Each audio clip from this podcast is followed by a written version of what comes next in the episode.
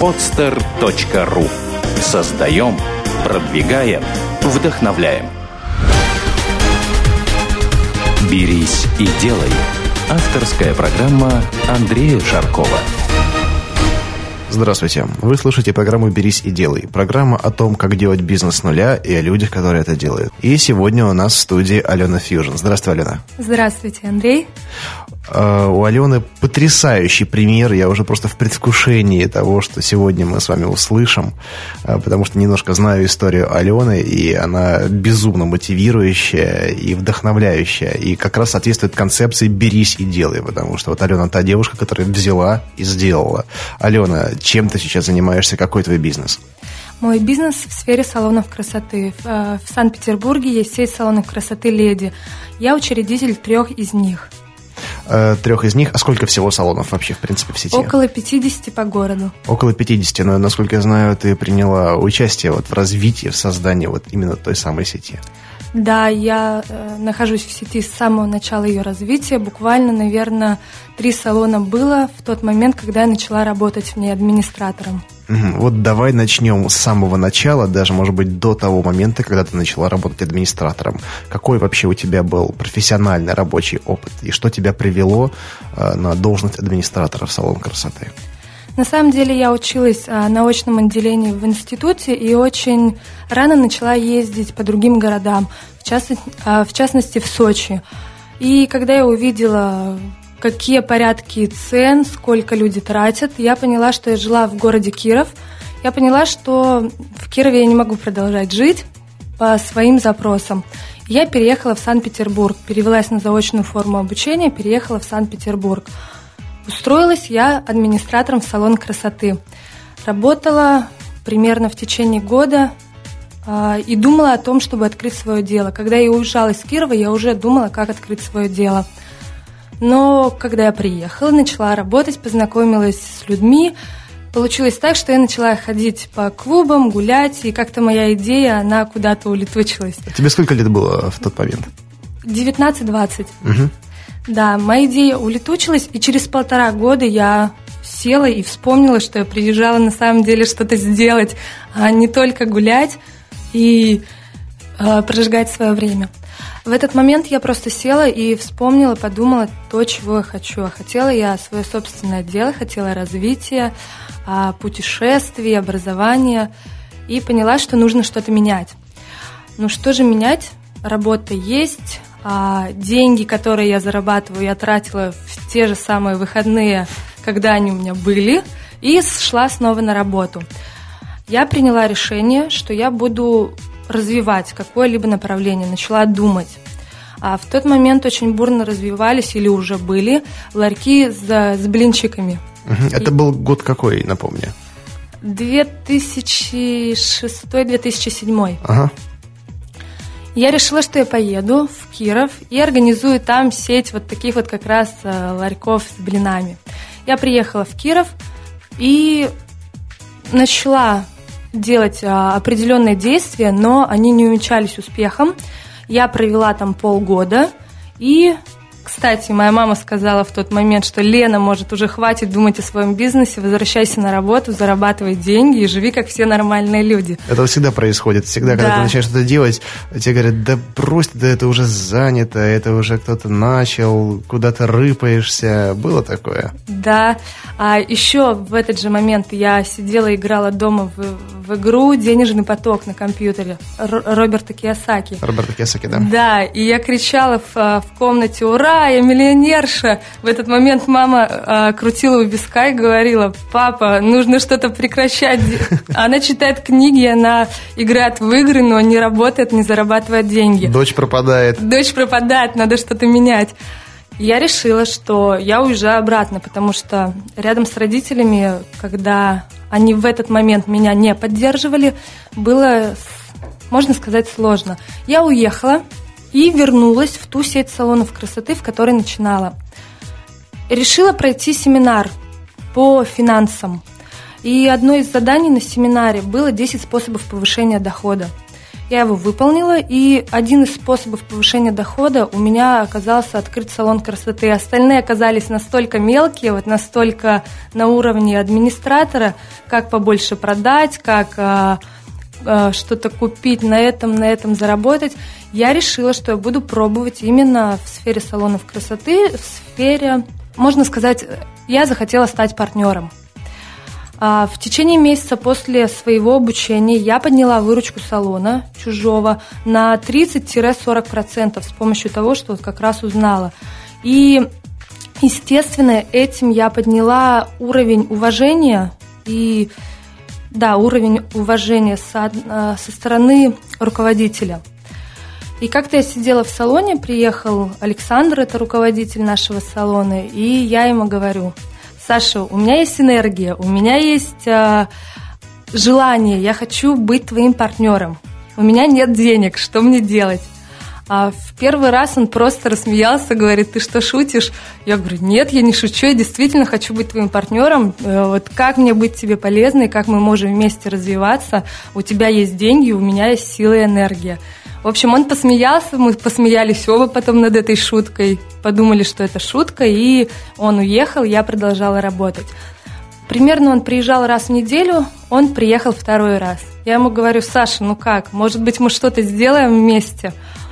Он мне уже в этот раз просто спокойно объяснил, что он справляется один, что у него есть время, и он успевает решать все вопросы – ну, что произошло дальше? Снова он приехал через неделю.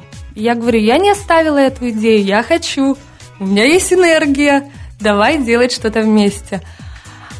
В этот раз он сказал, я подумаю. Все, и уехал. А сколько было салонов на тот момент в сети у Александра? Мне кажется, тогда было уже, наверное, 6-7, может быть, около 10. В тот момент я не следила уже за этим. Угу. То есть вот когда я приехала, их было около трех. Значит, приехав в следующий раз, он сказал, у тебя есть отношения в Санкт-Петербурге, а, у тебя здесь есть, в принципе, жилье. Согласна ли ты поехать и развивать а, что-то новое в, в Мурманске? На что я ответила, да, согласна. Я даже не то, что не подумала, но это было настолько сильное для меня желание, что это для меня было очень важно. И я приняла решение, что я поеду я поеду в Мурманск, несмотря на то, что нет друзей, еще кого-то. Значит, мы организовали всю мою поездку. Я как раз училась на пятом курсе университета, на заочном уже. А, перед сессией я поехала в Мурманск. Нашла помещение, нашла людей, которые делают ремонт. И, и уехала. Уехала э, как раз на сессию. Значит, я сдала все экзамены и вернулась сразу в Мурманск. В Мурманске уже мы набрали персонал. В этот момент у меня уже заканчивался ремонт. Мы набрали персонал и открыли студию загара. Она была самая большая в Заполярье, была такая красивая реклама. Но там действительно не было студии загара. Ничего у нас себе. было, да, пять соляриев, ну и все, что нужно. Массажный кабинет, косметология, маникюр, педикюр и парикмахерский зал – Значит, э, в рекламе звучало так. Первая студия загара в Заполярье, самая крупная. Было очень интересно. Было настолько интересно, потому что постоянно было общение с клубами, с журналами, с радиостанциями. И мы сделали из студии Загара, вот как раз город Солнце она называлась, самое популярное место в городе. То есть э, молодежь встречалась там точно так же, как в каких-то модных кафе или как раз на вечеринках в клубах. Они точно так же встречались, общались. Это место было не только, где можно было позагорать, но и пообщаться в том числе. Это была вот идея концепции твоя или Александра, твоего партнера? Уже Будущего. больше моя. Это было то, что было внутри меня, угу. и это получилось а, само собой, потому что все делалось настолько от души. Рекламу мы придумывали сами, мы никому не отдавали дизайн. Мы придумывали, что мы хотим видеть, как мы хотим видеть. В тот момент я еще ни разу не видела черно-белых а, открыток рекламы, допустим, с яркими красными глянцевыми надписями, либо губами. У нас был такой образ черно-белая фотография Мерлин Монро, которая сидит, загорает с бутылочкой лосьона и красные ее губы. Да, было нам было очень интересно. То есть и сам дизайн студии был очень красивый. Угу. Смотри, а вот получается как? Тебе дали задание открыть студию в Мурманске, дали бюджет и сказали, вот, Алена, у тебя есть вот столько-то денег, столько-то времени, открывай салон, мы посмотрим. Или как? Или э, не было лимитированного бюджета и сказали, вот делай, что хочешь, вот все, все оплатим. А, можно сказать, что был второй вариант, но, конечно, не не было такого, что у нас миллионы и делай совершенно все хочешь. Но, в принципе, да, если рассказать историю, как это было на самом деле, мы сели в машину, и мне просто он достал пачку денег, причем такую скомканную, говорит, вот, это тебе на первые, а, на первые расходы. То есть кэшем все да, рассчитывались? Да, Нормально. это вот тебе на первые расходы, езжай. Мы ехали где-то, значит, я ехала на поезде, и до поезда мы ехали минут 20 или 30 на машине. В этот момент он мне диктовал важные моменты, я боялась их забыть, записывала на бумажку, и то есть у нас даже не было такого разговора, что вот это нужно сделать так, так, так и так. То есть никакого бизнес-плана, маркетингового плана, финансового и так далее. Вот просто за 20 минут на машине кэш и инструкция о том, что нужно сделать. Точно, да. Прекрасно. Бизнес по-русски так это называется. Да, ага. да. А, значит, ну и вот как раз я так приехала, я понимала просто ключевые моменты, как нужно работать а, в салоне красоты, в студии Загара. Единственное, что мне оставалось сделать, это найти хорошее помещение по а, хорошей цене, сделать ремонт и нанять персонал, который будет хорошо работать. Я имею в виду это хороших сотрудников с хорошим образованием. В принципе, настроить работу. Все остальное уже было уже было знание внутри, и плюс мы добавили еще какого-то креатива с точки зрения продвижения. Хорошо, а это получается вот в принципе вот сходу первый твой опыт открытия салона был э, даже не сначала не в команде с кем-то, а полностью тебе отдали. Это, да, это да. И сколько понадобилось времени, чтобы открыть эту точку? Во-первых, Александр открывает все очень быстро. Открывает где-то... Он может и меньше месяца потратить. И мы открывали месяц или полтора, и он говорил, ну что вы там так долго делаете, давайте быстрее. Ну, наверное, я думаю, что полтора у нас ушло. У нас была такая ситуация, когда нас затопило. После того, как мы сделали ремонт, а, я захожу, а у нас воды примерно около 10 сантиметров на полу. При этом лежало ковровое покрытие. Я была в шоке, я вообще не знала, что мне делать. Ну, естественно, мы решили все. Хорошо, что было дальше? Вот э, точка стала популярной, она начала наверняка приносить неплохую прибыль и достаточно стремительно окупаться. Или как в итоге шли дела с финансами? С финансами была чуть-чуть другая ситуация. Значит, помимо того, что мы сделали ее очень популярным местом, а, по прибыли была ситуация вот такая средняя, то есть и ничего интересного, ну, естественно, что расходы покрывалось, что-то оставалось.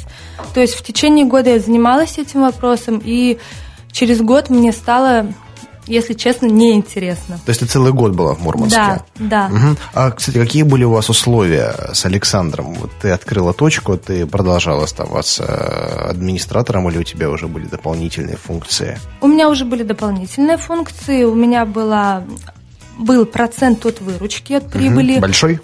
Небольшой, но... Сколько? На данный, на тот момент 10%. То есть ты была мотивирована поднимать оборот, чтобы он был миллионный, я так понимаю. Да, а у меня был процент от выручки, 10%, и я была действительно мотивирована. То есть открытие первой студии «Загар» не говорило о том, что мы остановимся на одной. Мы планировали сделать сеть. Но в определенный момент я просто поняла, что я в Мурманске оставаться не смогу, и я в любом случае захочу вернуться обратно в Санкт-Петербург. Поэтому через год мы начали искать а, пути решения этого вопроса, потому что Саша очень хороший психолог в том числе, и я никогда не вру. Он услышал по голосу, по моему в разговорах, что уже такого интереса нет, как был ранее. И он мне предложил, ну что, будем что-то решать, продавать, ну раз а, уже интереса нет. Я говорю, да, давай. Ну то есть я не ожидала, что человек может мне предложить такой вариант, потому что, естественно, он мне дал огромную возможность, и я взяла на себя эту ответственность И я не ожидала. Я говорю, да, давай. Но он легко отнесся, я благодарна ему до сих пор за это. Значит, мы продали студию, при этом получилось так, что я не смогла ее продать э, с большим каким-то наваром. Я продала ее, вот то, за что мы ее открывали, за то и продала.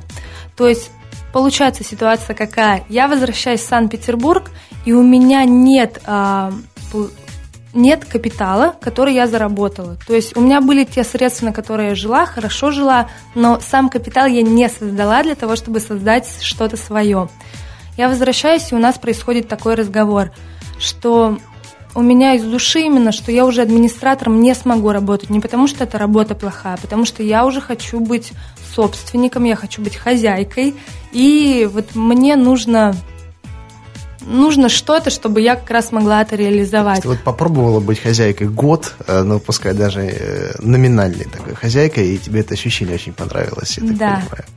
Да, ну понравилось, и вот я хотела постоянно расти, расти, развиваться. То есть, если бы я приехала с Мурманска и снова начала заниматься тем же самым, то, видимо, произошел рост и обратно. И мы приняли решение, что будем искать какую-то возможность. Через неделю мне звонит Саша и говорит, Лена, Алена, есть э, в продаже убыточный салон красоты – он говорит, интересно тебе, если мы войдем с тобой в доли 50 на 50? Я же уже дала, в принципе, ответ такой, да, что я хочу быть собственником. И то есть тут уже вторая такая ступенька, готова ли ты вложить деньги свои собственные, угу. которых у меня, кстати, тогда опять не было. Значит, я говорю, да. У меня была подруга, а, я была в этот момент в Кирове, наверное, заканчивала как раз университет, диплом. Я говорю, Таня, съезди, посмотри, что за салон. Салон оказался очень хороший, итальянское оборудование э, в хорошем районе, э, Золотая гавань комплекс. Это на Васильевском острове, по-моему. А, нет, это на Савушкина. На Савушкина. Да, да. а, да, да. У меня там живут родственники. Да. Таня съездила, ей все понравилось, она говорит, хороший салон. Э, я говорю, ну что, что мы будем говорить? Значит, и а Саша нам дал четко там, допустим, ну вот говорите да или нет, все. И мы сказали да, при этом у нас не было совершенно ни копейки в кармане. А сколько нужно было денег, вот если на 100% салона? Значит, а, это было около... Ши... На 100% салона? Да. Убыточный салон, его продавали по цене миллион двести. Мы потом еще вкладывали... Рублей? Да, да. Ну, с учетом того, что, ну, собственность в аренде, то есть фактически оборудование, ремонт покупались. Да. Ну, да. может быть, люди, которые там работали. Да.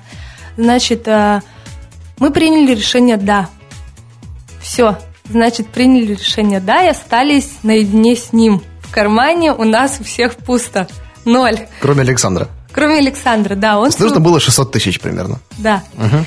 Значит, э, и в течение этой недели мы просто искали деньги. Мы нашли у друзей, все, заплатили э, свою долю, и у нас начался, мы начали все переделывать, потому что там а, все было сделано очень неправильно. Солярии стояли в одном кабинете, неправильно было...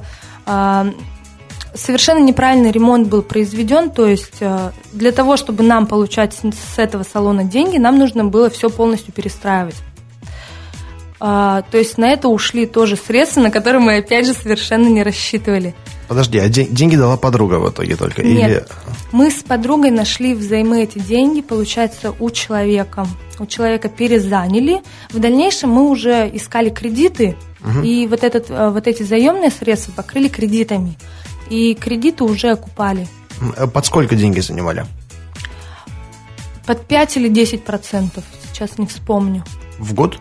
Нет, это первые деньги, которые мы заняли. Мы заняли их под 5 или 10 процентов в месяц. Ну, не мало так, не мало. Да. Очень даже дорого, я бы сказал. Но нам нужно было срочно. Бывает. Да, и в тот момент у нас не было таких друзей, у которых э, эта сумма есть. Угу. И, то есть, мы легко ее могли просто у кого-то попросить и взять. То есть, мы начали потом уже искать кредиты, и этими кредитами отдали как раз заемные средства. Кредиты брали как физлица, я так понимаю. Как физлица, причем мы брали не на, э, у нас не два кредита было, у нас получилось пять, потому что нам не давали большими суммами. Во-первых, я совершенно, я не оформлена, у меня нет трудовой книжки, зарплаты, А, у нее, в принципе, я вот не помню ее ситуацию, ну, сложно было брать кредиты, мы взяли пять небольших. Угу. Да. Все покрыли, начали работать. Наша задача была покрыть а, наши расходы ежемесячно и, естественно, а, наши кредиты. То есть мотивация у вас была, была потрясающая. Когда ты вот должен кому-то, Да. это двигает так, как, я не знаю, как ничто другое. Да, действительно, потому что мы уже, у нас не было такого, ну, сколько заработаем. Кстати, как часто бывает, что когда человек открывает салон красоты любое свое дело, да, а, и помещение у него находится в собственности, ну, по сути, типа, сколько заработаем, столько заработаем. Бывают такие ситуации. У нас было все по-другому, у нас четко, у нас аренда такая-то, такие-то еще расходы, плюс кредиты, нам обязательно нужно заработать вот эту сумму. Вот сколько Всё. минимум надо было заработать? Вот просто вот э, расходы операционные, накладные, сколько нужно было в месяц?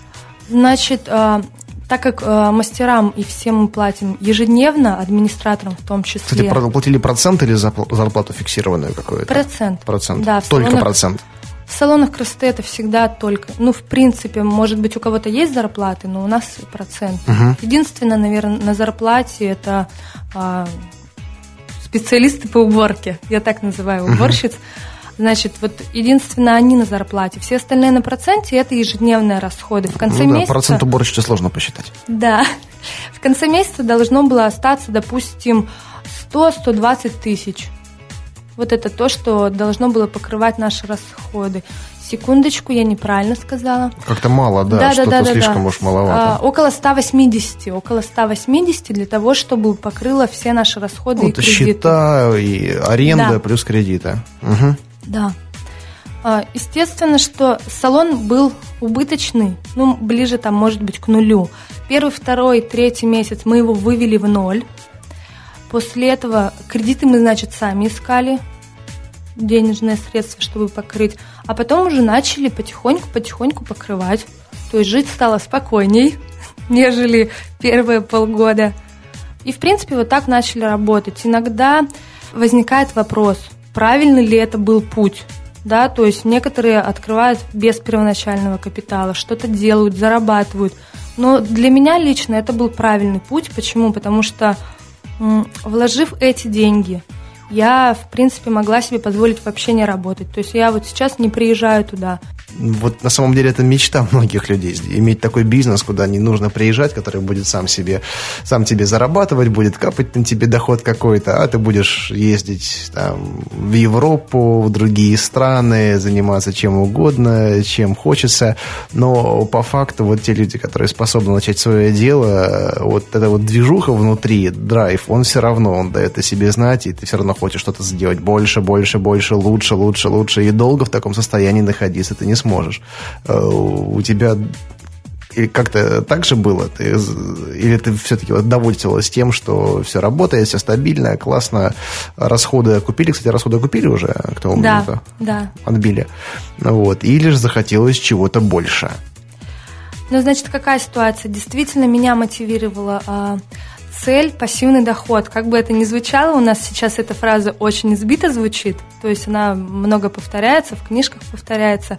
Но для меня была действительно цель а, создать пассивный доход для того, чтобы начать заниматься самым своим любимым и страстным делом. Я услышу в твоих, э, в твоих фразах мысли Роберта Киосаки. Я начинала как раз его читать, и вот как я попала на, на семинар именно в России, потому что после того, как я прочитала книги Роберта Кiyosaki, несколько, там есть уже моменты, когда для русского человека они уже начинают они становятся просто непонятными. И поэтому я нашла в России таких людей, которые говорили о том же самом.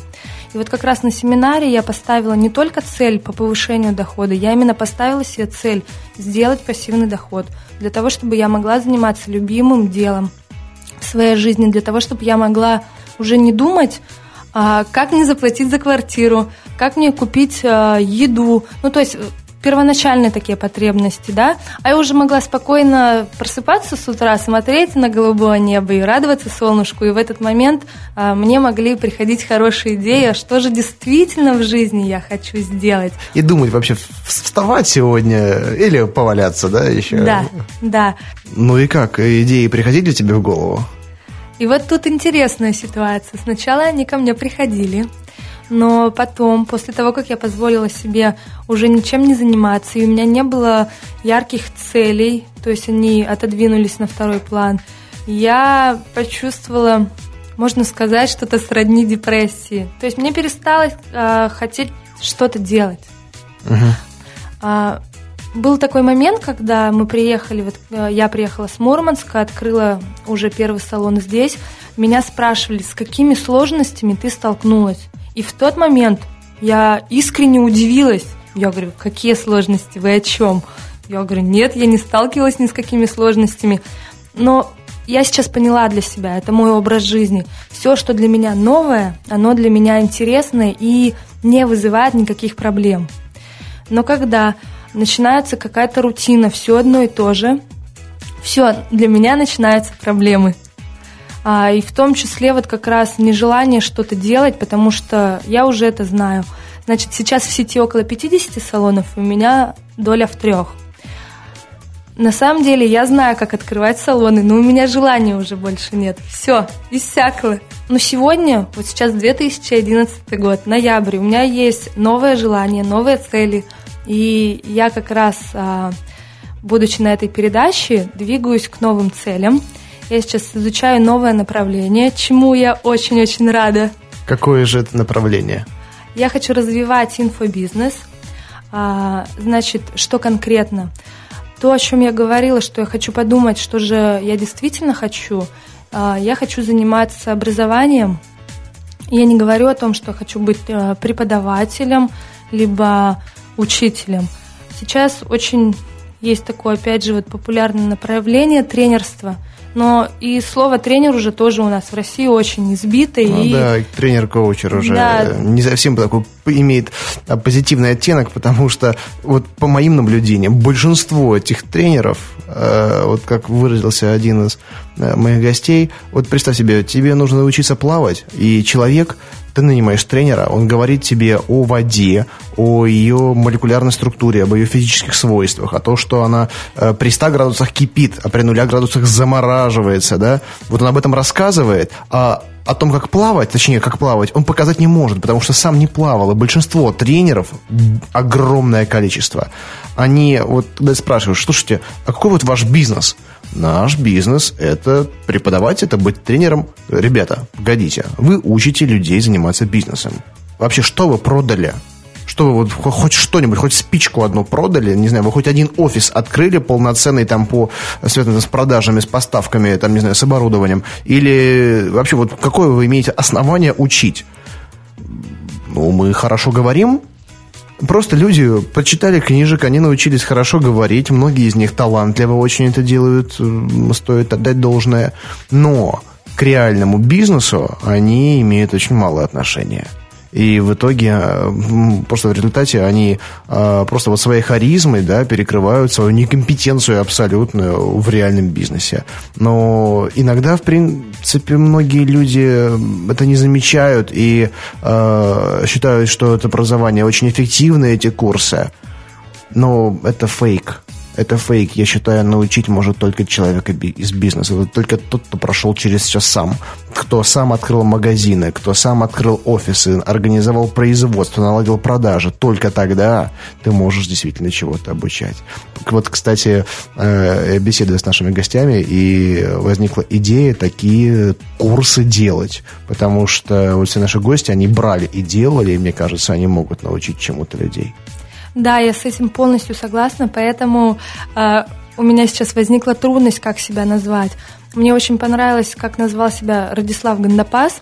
Он сказал, когда я на тренинге, я тренер. Когда я веду лекцию, я э, преподаватель. Если я выступаю на какой-то передаче, значит, я ведущий. А если я консультирую, то я коуч. Ну, то есть он в разных амплуа, и это действительно так. Ну, Радислав, конечно, это потрясающая личность, уникальная. Я с, имел возможность с ним общаться в этом году летом на Селигере, когда был. И э, он, конечно, меня поразил. Да. Его выступление, то, как он говорил, да, и э, просто знает информацию, что э, это является бэкграундом, да, всех его речей, я понимаю, что он имеет право говорить то, что все слышат. Он производит впечатление потрясающее. Поэтому вот я думаю, ты согласишься со мной, если мы порекомендуем нашим слушателям почитать его книги, послушать его выступления, это дает огромный такой толчок развития. А, удивительно, но я, кстати, могу пригласить на мастер-класс, который будет 17 декабря. Я как раз организую его. Я занимаюсь сейчас двумя направлениями дополнительными к салону красоты. Я занимаюсь организацией семинаров и мастер-классов, которые людей, которые мне интересны. И также как раз сама хочу стать вот таким же человеком, который доводит а, людей до результата. Слушай, а ты можешь привести его к нам в программу? Значит, 17 декабря он приезжает проводить мастер-класс. Мы так. можем поговорить об этом. Поговори об этом. Я думаю, наши слушатели будут рады его услышать. Оставьте, пожалуйста, свое мнение в комментариях важно понимать, что общение, живое общение с такими людьми, оно дает просто потрясающий толчок развитию, и оно несравнимо ни с какими статьями, ни с какими книгами, ни с записями на Ютьюбе. Э, если в ваш город приезжает кто-то уровня Радислава Гандапаса или другого известного человека, который достиг в своем деле определенных высот, идите на эти встречи, заплатите столько, сколько это стоит.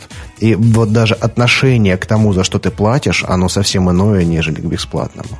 Потому что, э, ну, какая-то халява, она никак не отпечатывается. Когда ты понимаешь, что ты заплатил, то эти деньги надо отработать. Надо впитать каждую минуту, каждую секунду, которую ты проведешь на встрече с таким человеком.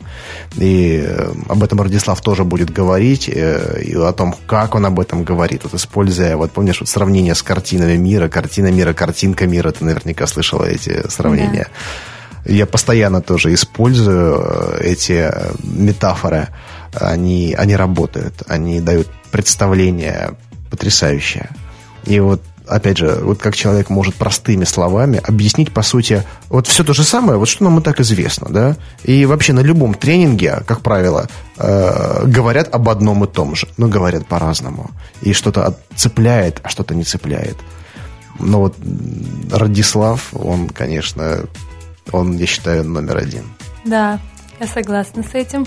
Сама очень рада, что буду присутствовать на его живом выступлении. А, я его как-то увидела на семинаре Робина Шармы. Он сидел на первом ряду. Он просто даже сам по себе, вот как выглядит, уже удивительный человек. Вот это вот э, взгляд, да, как он себя ведет. А, ну и плюс то, что он будет, конечно, давать. Я думаю, что это огромные плюсы которые действительно нужно знать. Смотри, то есть вот сейчас ты занимаешься, хочешь заниматься и уже начинаешь э, новым направлением. Э, но салоны, они, по сути, приносят тебе тот самый пассивный доход, о котором ты говорила, которого тебе на данный момент достаточно, насколько я понимаю. Да. Э, и дают возможность заниматься чем-то новым.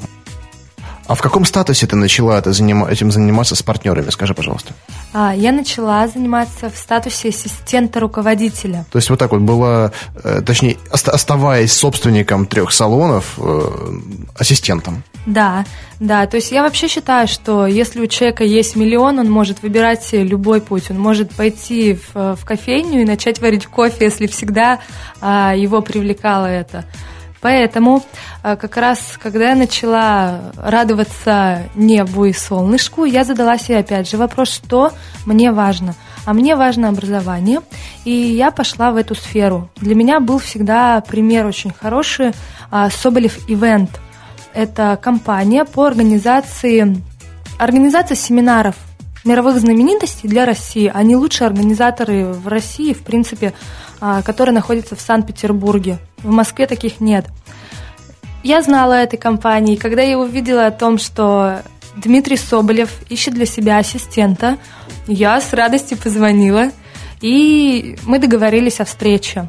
Мы поговорили обо всем, я рассказала о себе, почему для меня это важно, почему мне это интересно. Он, в свою очередь, рассказал о своей компании.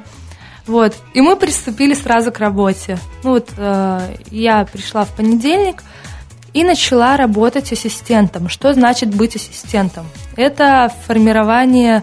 Э, я составляла письма, отправляла их, и вы не поверите, и вы будете даже смеяться надо мной. В первый день я отправила четыре письма, потому что я совершенно не умею а, работать с компьютером. Я отправила четыре письма, подготовила, наверное, четыре как раз договора. А, два дня поработав а, в такой форме, я Дмитрию сказала, Дима, я адекватный человек, если я тебе не подхожу, ты можешь сказать мне об этом. Вот, и самой по себе у меня интерес, конечно, это все отбило. А, Дима очень профессиональный, очень грамотный человек. Он задал мне вопрос, что тебе интересно. Может быть, как раз благодаря тому, что я тоже э, честна, я говорю свои сильные стороны, но и не умалчиваю о слабых стор- э, сторонах. Он меня спросил, что интересно мне. Я ответила, что я очень люблю общаться с людьми. Очень, э, то есть мне интересно звонить, еще что-то. Я начала с третьего дня уже работать с партнерами по крупному мероприятию Филиппа Котлера в Москве, которое будет 12 ноября. И у меня это вызвало очень бурный интерес. Значит, и я работала в таком режиме около месяца. График работы, вы, наверное, понимаете, это где-то с 10 до 6 до 7, 5 дней в неделю. А вот как вы сами считаете, для меня это было легко или сложно? на определенном этапе я просто поняла, что не могу сидеть 5 дней в неделю в офисе, и моменты какие возникают, что в 3-4 часа дня ты понимаешь, что ты сделал всю работу, и в этот момент нужно что-то делать.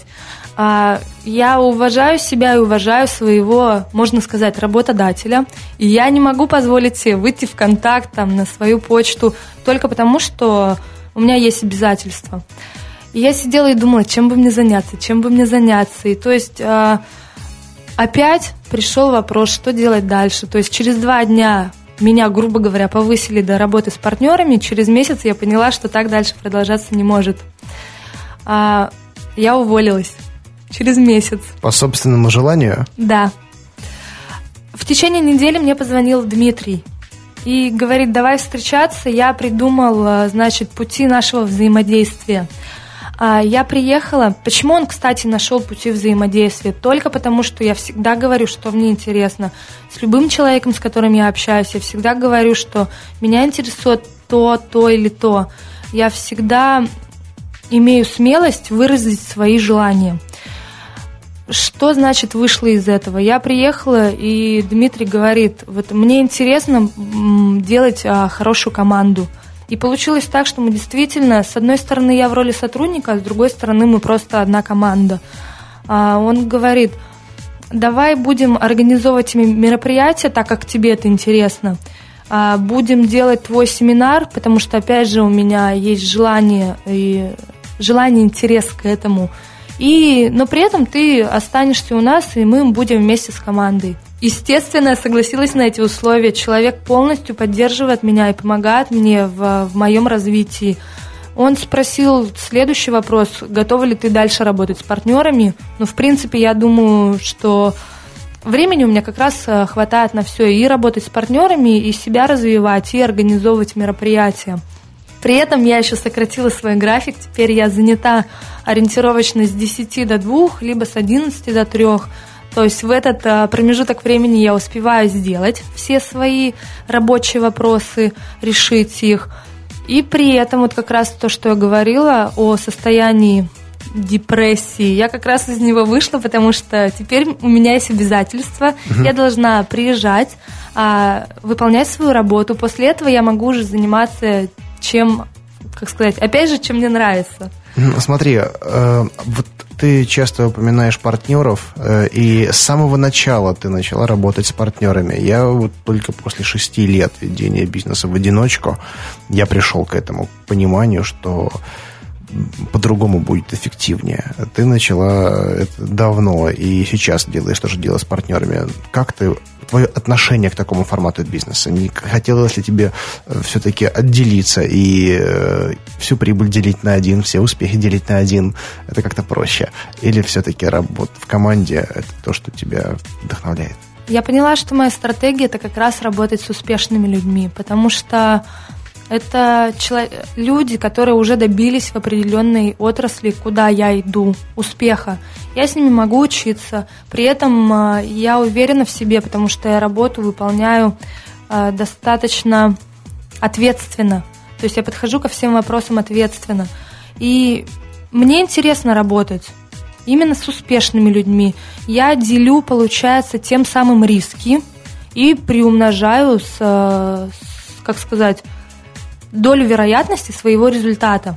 Еще, возможно, повлияло на меня что? Повлияло то, что мой папа был всегда предпринимателем и есть, э, но он работал всегда один. И он использовал такую метафору, что когда ты идешь один и ветер дует тебе прямо в лицо, тебе невозможно спрятаться за, за чью-то спину. Ты идешь один. А у папы был хороший крупный офис, а рядом были соседи. Было четыре мужчины, четыре партнера. Они у них был очень успешный бизнес, и они всегда были друг с другом, то есть они всегда могли подставить плечо. И вот эта вот картинка, которая стоит перед моими глазами, что те люди, которые держатся друг с другом, они добиваются большего успеха. А мой папа получил от жизни по максимуму, вот, потому что он все-таки как-то вот действительно все ветра дули ему в лицо. И никогда он не мог спрятаться за кем-то. Он всегда прятал а, за своей спиной можно сказать, сотни людей. Но ему, ему было не скрыться. Это был лучший пример. И, видимо, вот внутри защита определенная. Я выбираю такой путь. Я выбираю успешных людей – и работаю с ними. Это здорово. А как вообще ты связываешь свой успех с этими людьми? Ты, они тебя учат, а впитываешь ли ты них? Как вообще они реагируют, когда к ним приходит, ну, поначалу неопытная девушка, потом вот все-таки опытная, но не такая, как они, и предлагает там сотрудничество. Как они на это реагируют? Реагируют очень хорошо. Я считаю, что когда человек честный, искренний и, можно сказать, открытый, да, то в принципе человек всегда примет то, что ему приходит. Возможно, мне не попадались люди, которые мне, ну, может быть, грубо отказывали или еще что-то, да. Возможно, я просто не подхожу к таким людям. Ну, интуитивно мы же чувствуем. С кем-то мы можем работать, с кем-то нет. Это уже по определению, по тому, как человек себя ведет. То есть я тоже выбираю, с кем мне быть. И очень часто те люди, с кем я рядом, они очень добрые, открытые и, и любят риск. Вот мне кажется, можно дать совет нашим слушателям, э, то, что надо вот ты абсолютно правильно сказала, стремиться к этим людям. Э, во-первых, признать, признать и понять то, что э, вы еще, большинство из вас, включая меня, включая тебя, Алена, по сравнению со многими людьми, мы еще ни хрена не сделали. Мы просто дети, мы ползаем. Мы ползаем. Если кто-то уже летает, то мы еще ползаем. И единственный способ стать лучше, стать сильнее, стать умнее, это стремиться вот к тем, кто уже как минимум достиг чего-то, да, и ничто не мешает нам этого делать, ничто не мешает. Надо просто э, вот побороть, возможно, какую-то там гордость и признать, я ничего не умею, я ничего не знаю, и этот человек способен меня научить. И в большинстве случаев эти люди, они абсолютно открыты, и они примут тебя, и более того, они будут тебя уважать за это. Не за лизоблюдство, а за то, что ты ну, хочешь, хочешь стать лучше, и они помогут в этом. Я на самом деле такого же мнения. Я предпочитаю чувствовать себя в любой области вот таким чистым стеклышком. То есть вот как будто у меня совершенно нет опыта. И никогда не показываю то, что да, я в этом профессионал и вот еще что-то. Или второй момент очень важный, когда начинается так, такой момент гордости, когда вроде я же организатор, я сама да, организовала, да, да. и я ни с кем ничего не буду делать. Нет, я, когда прихожу в новую деятельность, я веду себя абсолютно как та студентка, которая подошла первый раз к Саше. Точно так же я себя веду. А, просто у меня есть примеры людей, которые вели себя по-другому. У меня очень много таких примеров, которые продали там три зубочистки, считают себя уже бизнесменами супер Да, то есть вот та сеть салонов красоты около 50, то есть есть люди, которые открыли тоже эти салоны. Вот а, и отличный пример, когда девочка после того, как она открыла салон, она вела себя так, как будто у нее завод. И вот это вот а, то, что я увидела, я никогда не хотела и не хочу быть таким же человеком. То есть салон это на самом деле была на выставке по малому среднему бизнесу и начала разбираться, что такое салон красоты. И когда я поняла, что это микро-малый бизнес, и что это вообще даже еще не малый, то есть я была э, от большого завода, то есть он считается крупный бизнес, но они называли себя средний. И вот тут я удивилась, я такие иллюзии с самой себя сняла, что это еще всего ничего, это только начало. Конечно, но вот самое вот важное вот не зазвездить.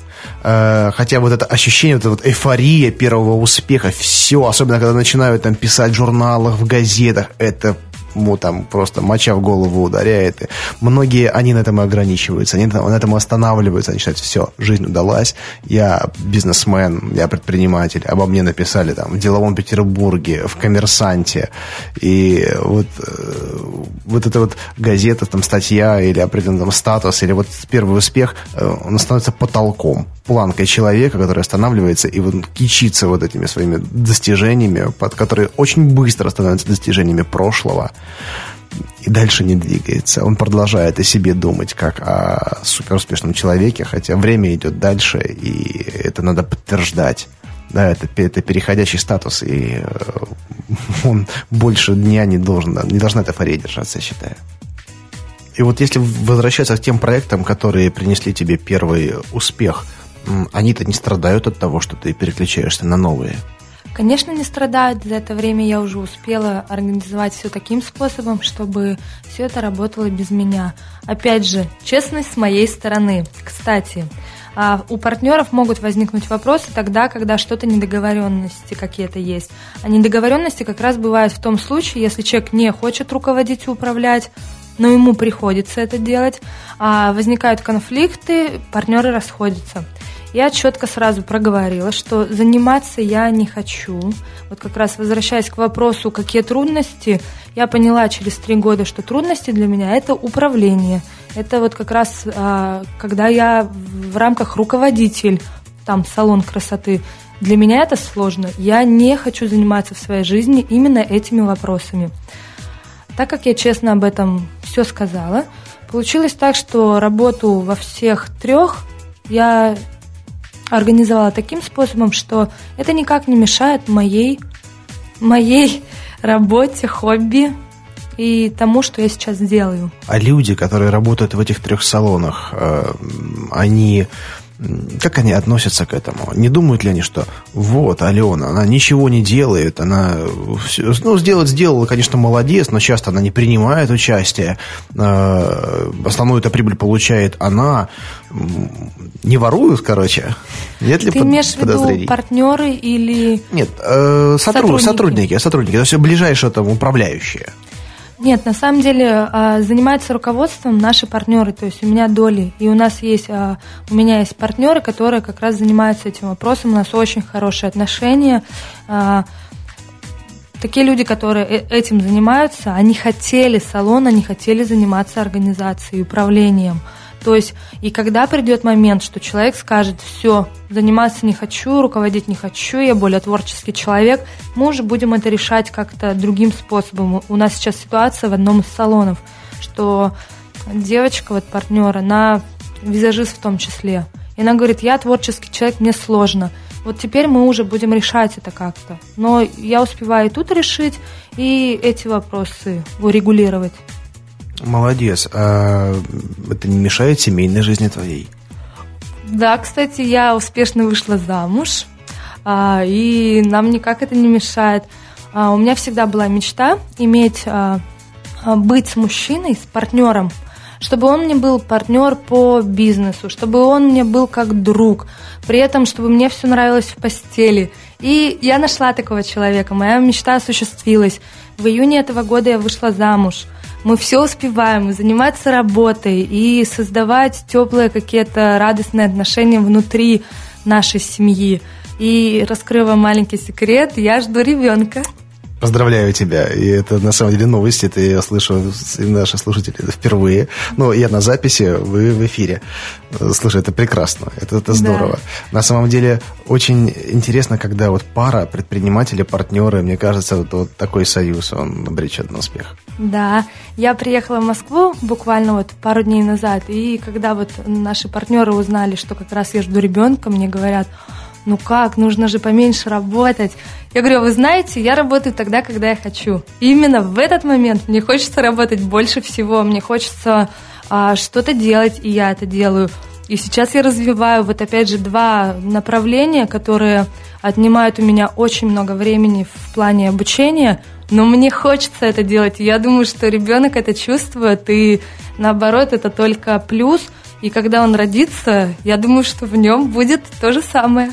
Прекрасно. Стране нужны предприниматели. Я уже не сомневаюсь, кем будет твой ребенок. Да. Супер. Алена, э, какой вот в финале нашей программы ты дашь как вот емкий, но содержательный совет нашим слушателям, которые еще пока не сделали, но, возможно, находятся вот в одном шаге от того, чтобы что-то сделать? Я хочу вернуться вот в тот момент, когда я приняла это решение, и я была в огромном зале, где выступала женщина-миллионер, вот как это обычно бывает в сетевых компаниях. Это мне было лет 17-18, и она сказала такую фразу. А, она говорит, я мечтала присутствовать на семинарах и обучающих программах а, каких-то знаменитых людей, но у меня не хватало денег. И я читала книги. И вот это вот настолько врезалось а, в мою память, что у меня был такой же путь. Я начала читать книги, потому что у меня не было денег проходить какие-то обучающие мероприятия. Но после того, как они у меня начали появляться, я начала позволять себе обучаться, быть рядом с успешными людьми, учиться у них. И это все дает не только знания, это дает то, что вдохновляет тебя, это дает первый твой шаг, первый рывок, и ты делаешь его неосознанно, он получается очень легко и непринужденно. И вообще в жизни должно все, вот все, что твое, оно должно прийти легко и непринужденно. Читайте, вдохновляйтесь, общайтесь с разными людьми и делайте именно то, что вам нравится, именно то, что вам хочется. Никогда не делайте то, что навязано рекламой. Вы всегда это чувствуете. Если вы делаете то, что у вас идет из сердца, вы делаете это легко и непринужденно. Успехов вам и вашим близким! Спасибо тебе, Алена. К твоему выпуску будет много комментариев. Ты следи за ними на сайте podfm.ru. По возможности отвечай. Я думаю, мы будем все тебе очень благодарны. Спасибо нашим слушателям и Алене за то, что она пришла к нам в гости. С вами был Андрей Шарков, программа «Берись и делай». Не забывайте подписываться на новые выпуски. До встречи вам и удачи!